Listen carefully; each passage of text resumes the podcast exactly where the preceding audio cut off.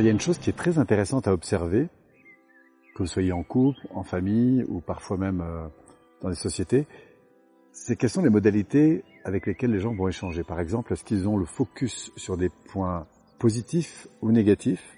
Ça c'est la première chose, le focus. Et enfin, qu'est-ce qui est exprimé?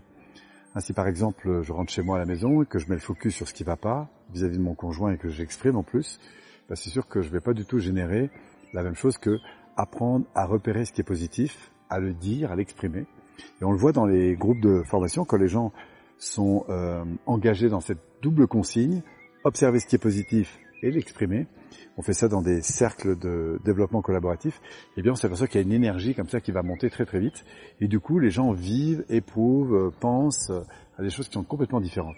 Et donc, ce qu'on leur montre en fait, c'est à quel point on crée une réalité en permanence à partir de ces deux éléments. Où est-ce que je mets le focus et qu'est-ce que j'exprime voilà. Si je suis en positif et que je l'exprime, je vais générer une dynamique complètement différente, quel que soit le contexte dans lequel je suis.